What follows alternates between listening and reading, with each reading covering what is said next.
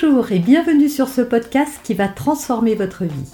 Je suis Noémie de Saint-Cernin, je suis coach certifié RNCP, auteur de plusieurs livres best-sellers, conférencière, formatrice en développement personnel et en parentalité, référente pour les médias, entrepreneuse, épouse et maman de trois enfants. Ce podcast, je partage avec vous chaque semaine des outils, des conseils et des clés concrètes pour vous aider à vous libérer de vos blocages, à améliorer vos relations, à mieux gérer vos émotions, à remettre du sens dans votre vie, à retrouver énergie et positivité et bien d'autres choses encore afin d'obtenir la vie qui vous fait rêver. Mes 10 clés pour motiver votre adolescent. Clé numéro 1, arrêtez de lui parler de ses résultats scolaires.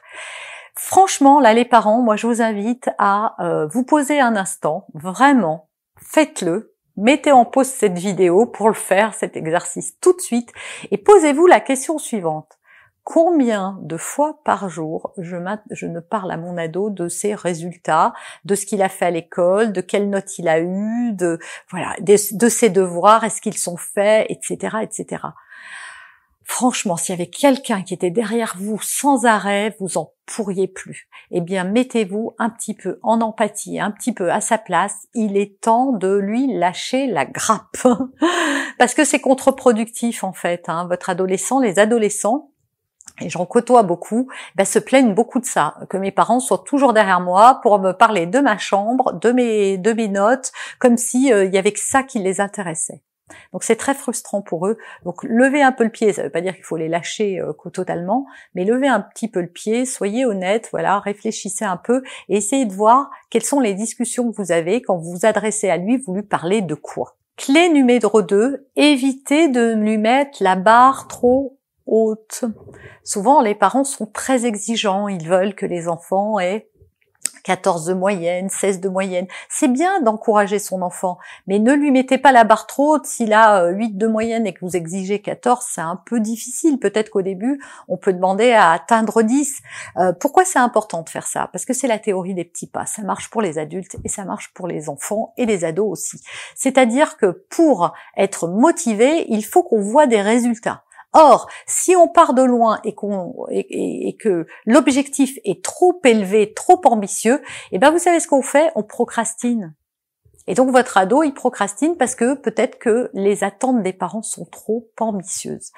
Moi, ce que je vous invite à faire, c'est déjà apprendre une chose, déjà une chose. Par exemple, les mathématiques, parce que vous sentez que là, il y a des efforts qui pourraient être faits. Et donc, si votre enfant a 10 de moyenne, c'est de lui dire, écoute, pour cette, euh, pour ce trimestre, quelle est la note que tu penses que tu peux obtenir? Déjà, c'est de lui donner à lui la parole plutôt que de vous fixer les choses pour lui. Il va peut-être vous dire, bah, je pense que je peux arriver à avoir 12. Si vous dites 16, c'est dire, tu penses vraiment que tu peux y arriver? Qu'est-ce que tu vas faire? Qu'est-ce que tu vas mettre en place qui fait que tu vas passer de 10 à 12 ou de 10 à 16 Et donc votre ado va vous dire, bah, je vais faire ci, je vais faire ça, je vais faire ça. Super. Bah, écoute, ce qu'on va faire, c'est qu'on regarde dans un mois ce que ça donne. Et donc là, s'il fait des efforts, même s'il a qu'un point de plus, ça sera valorisant. Vous pourrez dire, mais c'est génial, effectivement, tu vois, tes efforts ont payé. Et ça, c'est vraiment fondamental, croyez-moi, et c'est vrai, encore une fois, pour les adultes et pour les ados aussi. Imaginez-vous, vous, votre patron qui vous fixe des objectifs inatteignables. Vous vous découragez, en fait. Vous faites pas les efforts. Ça vous décourage parce que vous êtes euh, submergé par l'ampleur de la tâche. Donc vous n'essayez même pas. Troisième clé, c'est très important de valoriser les succès plus que les échecs. Or, c'est pas ce qu'on fait, et c'est pas ce qu'on fait à l'école, c'est pas ce qu'on fait euh, dans la vie, parce que c'est comme ça qu'on nous a éduqués. Mais ça marche pas. Il faut vraiment maintenant se le dire, qu'on se le dise, ça ne marche Il y a plein d'études qui ont été faites sur ce sujet qui prouvent que un enfant que l'on valorise, que l'on encourage aura de meilleurs résultats qu'un enfant à qui on ne pointe du doigt que ce qui ne va pas. C'est pas parce que vous allez punir, que vous allez lui enlever euh, sa PlayStation, que vous allez euh, l'empêcher de sortir, que vous allez confisquer le téléphone, etc., qu'il va mieux travailler. Il va mieux travailler quand il va voir de la joie chez vous, parce qu'il va avoir envie de vous rendre heureux. Croyez pas euh, que vos enfants soient insensibles et vos ados à, votre regard sur eux. Pas du tout, même si vous ne le montrez pas. Tous les êtres humains aiment être valorisés. Donc plus vous allez le valoriser, plus il va avoir envie de vous satisfaire et de vous plaire. Alors ça mettra peut-être un petit peu de temps, mais je vous assure que si vous persévérez, bah, ça marche. Quatrième clé, relativiser les mauvaises notes. Souvent, vous zoomez sur ce qui va pas et vous occultez tout ce qui va bien. Alors peut-être que tout ce qui va bien, c'est dessin, euh, euh, éducation physique euh, et sportive. Eh ben, et alors, c'est vachement bien. Il est bon quelque part. C'est pas, c'est pas anodin, même si dans nos sociétés on dévalorise certaines matières. Moi, je suis pas d'accord avec ça. Mais alors, pas du tout. Heureusement que Picasso était bon en dessin. Il n'aurait jamais été Picasso. Imaginez-vous que le père de Picasso lui ait dit non non, faut te concentrer sur tes mathématiques. Alors vous allez vous dire oui, mais c'était Picasso. Ben ouais, mais quand il était petit, on ne savait pas. Hein on peut jamais savoir ce que va faire un enfant. Et j'ai vu il y a pas très longtemps, euh, il y a une émission que j'aime bien et qu'on regarde avec mes enfants et il y avait un des candidats de cette émission qui dit quand j'avais trois ans, euh, déjà à l'âge de trois ans, j'étais rêveur et on m'avait condamné et on avait dit bah voilà, euh, on n'en fera rien et ça a été comme ça toute sa scolarité. Et ce jeune homme finalement il excelle euh, dans, dans une discipline et, et je pense même qu'il va aller très très loin. Et pourtant euh, c'est voilà pour ses parents ça a été très dur et pour lui aussi parce qu'on lui avait collé le truc de l'échec. Eh ben non, on a tous une voie à prendre, on a tous des qualités, on a tous des choses euh, euh, qui qu'on sait faire mieux que personne. Donc c'est important de valoriser ça parce que sinon vous entachez l'estime et la confiance que votre enfant aura de lui-même et ça va empêcher justement qu'il puisse s'ouvrir et s'épanouir. Cinquième conseil, renforcer la confiance qu'il a, sa confiance en lui. Et pour ça, bah, ça va reprendre un petit peu tout ce que j'ai dit. C'est vraiment de minimiser les mauvaises notes. Quand il a une mauvaise note, te dire ah bah voilà encore un machin, tu vois t'as rien foutu. Bah j'en étais sûre. Comment veux-tu avoir mieux avec ce que tu fais? T'as passé la journée sur ton téléphone, tu fais que machin. C'est de lui dire bah, qu'est-ce qui s'est passé? À ton avis L'enfant sait qu'il n'a pas bossé, hein, vous inquiétez pas. Hein. C'est rare une vraie plantade, hein, ça arrive, hein, mais en principe, l'enfant sait qu'il n'a pas, pas travaillé. Donc c'est de dire, voilà, et qu'est-ce que t'en penses, toi? C'est important aussi, on leur demande jamais, on croit qu'ils sont contents d'avoir des mauvaises notes, mais non Ça vous arrive pas, vous, de procrastiner et puis de recevoir 10% parce que vous n'avez pas défait de votre déclaration euh, d'impôt à temps ou autre? Franchement, ça nous est tous arrivé. Donc euh, c'est pas pour ça qu'on était, qu'on avait un poil dans la main ou qu'on n'est pas des bonnes personnes. Simplement, bah, de temps en temps, c'est sûr que de passer du temps euh, sur sa, sa console de jeu ou sur son téléphone, bah, c'est plus fun que d'apprendre euh, que d'apprendre ses mathématiques, par exemple, ou, ou, son histoire géo ou n'importe quelle autre discipline. Oui, c'est plus séduisant de faire ça. Donc oui, on peut, il peut y avoir un laisser aller, mais plus vous allez accueillir ça avec indulgence, et plus il va avoir envie à nouveau peut-être de se mettre au boulot. En tout cas, il va être plus gêné quand il fera pas. Parce que justement, il ne se sentira pas jugé, jugé, mais au contraire encouragé. Encore une fois, n'oubliez jamais que la valorisation est un moteur pour l'être humain. Sixième conseil, ne le comparez pas, ni à ses copains, ni à son frère, ni à sa sœur, ni même à vous. Malheureusement, ça, c'est vraiment quelque chose aussi euh, qu'on fait euh, par automatisme, on s'en rend pas compte. On reproduit en fait, hein, on est tous conditionnés, je, je, vous le dis souvent dans mes vidéos, mais on reproduit des choses de son passé. C'est peut-être comme ça que vos parents euh, ont fait avec vous, et vous avez pu enregistrer que ça avait été moteur pour vous. Alors peut-être que c'est vrai, c'est vrai que parfois la colère peut être transformée par quelque chose où on va être revanchard en fait. On va dire ah bah voilà, ils ont ils ont pas cru en moi, bah je vais leur montrer que je suis capable. Mais pas toujours. Là, dans la majorité des cas, au contraire, ça casse un peu l'élan de l'enfant. Et surtout, il se sent être le vilain petit canard. Ah bah oui, eux, machin. Et encore une fois, on met la barre un peu trop haute. Et surtout, nul ne mérite d'être comparé parce que nul n'est comparable, tout le monde est unique et votre enfant, encore une fois, a forcément des talents et des capacités et de compétences que le frère, la sœur ou même vous n'avez pas. Donc vraiment, mettez l'accent sur ce qu'il a de bien et occultez un petit peu, en tout cas mettez un couvercle sur ce qui va moins bien et surtout évitez la comparaison. Moi à ton âge, ton frère lui, euh, ton copain regarde, voilà, parce que ça, ça fait mal quand même d'être comparé. Hein. Rappelez-vous, essayez de revenir euh, un peu dans le passé, vous allez voir. Ou alors, imaginez que votre mari ou que votre épouse vous compare à votre copain, à votre frère, à votre sœur, à ses parents. Bah, c'est jamais agréable. Honnêtement, la comparaison, c'est agréable pour personne, qu'on soit un ado ou, un grand. Septième conseil, encouragez-le. Voilà, vous voulez vraiment qu'il se dépasse, et eh ben vous allez l'encourager. Il ramène que des zéros, et eh ben vous allez continuer à croire en lui. Il croit pas en lui, vous croyez en lui. Il a des mauvaises notes, vous imaginez qu'il en a des bonnes. Vraiment, soyez derrière.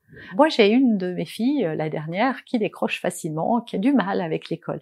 Mais j'ai remarqué que plus je valorisais ça, plus je l'encourageais, et plus elle avait envie de me montrer qu'elle y arrive.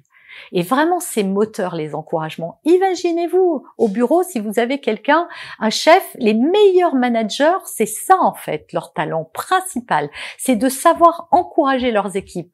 C'est de savoir les motiver, les emmener plus loin. Même quand eux n'y croient pas, même quand ils pensent que c'est pas possible. Le fait qu'il y a quelqu'un derrière, c'est un peu le boulot d'un coach. Regardez les coachs sportifs, bah, vous devez faire 12 euh, tractions et puis au bout de 12, il dit, allez, c'est sûr, tu peux en faire une troisième. La faire et on pensait qu'on n'y arriverait pas. Mais il y a quelqu'un derrière nous qui est là pour nous pousser. Encourager, c'est vraiment soutenir son enfant et le pousser, même quand lui n'y croit pas. Et à force de croire en lui, vous verrez, il finira par croire en lui-même. Huitième conseil, limiter les écrans. Il y a beaucoup de parents qui râlent parce que les enfants passent trop de temps sur les écrans, mais les enfants, les, les écrans, pardon, sont disponibles.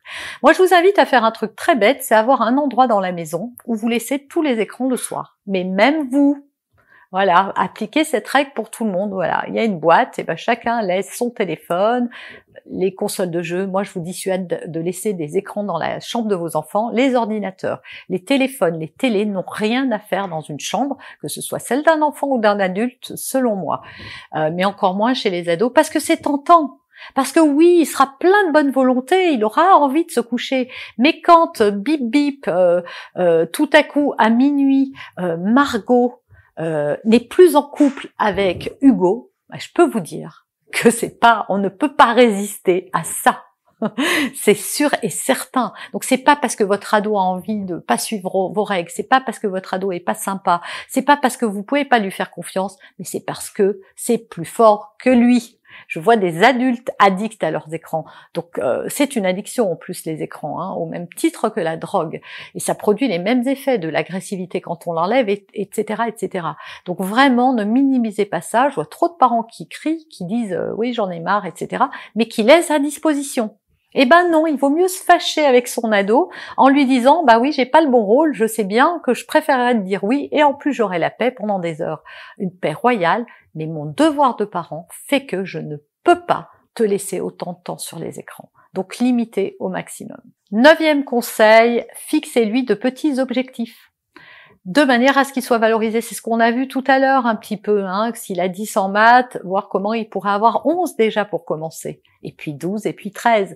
Euh, s'il passe trop de temps sur les écrans, bah, c'est de définir avec lui, avec sa coopération, quel temps d'écran serait euh, acceptable pour toi. Si vous dit deux heures, ok, vous mettez d'accord sur deux heures, bah, de telle heure à telle heure, deux heures d'écran, je suis d'accord. Donc tu le prends à telle heure, tu viens le redéposer et j'aimerais ne pas avoir. Et comment tu vas t'en souvenir et comment tu vas faire pour vraiment euh, euh, pas pas dépasser ces deux heures etc voilà fixez-lui des petits objectifs et valorisez ses succès quand il les atteint. Et s'il n'a pas tout à fait atteint voilà ne pointez pas du doigt encore une fois trop ce qui n'est pas réussi. Et enfin mon dixième et dernier conseil intéressez-vous à ce qu'il aime à ce qui lui fait plaisir y compris les jeux vidéo.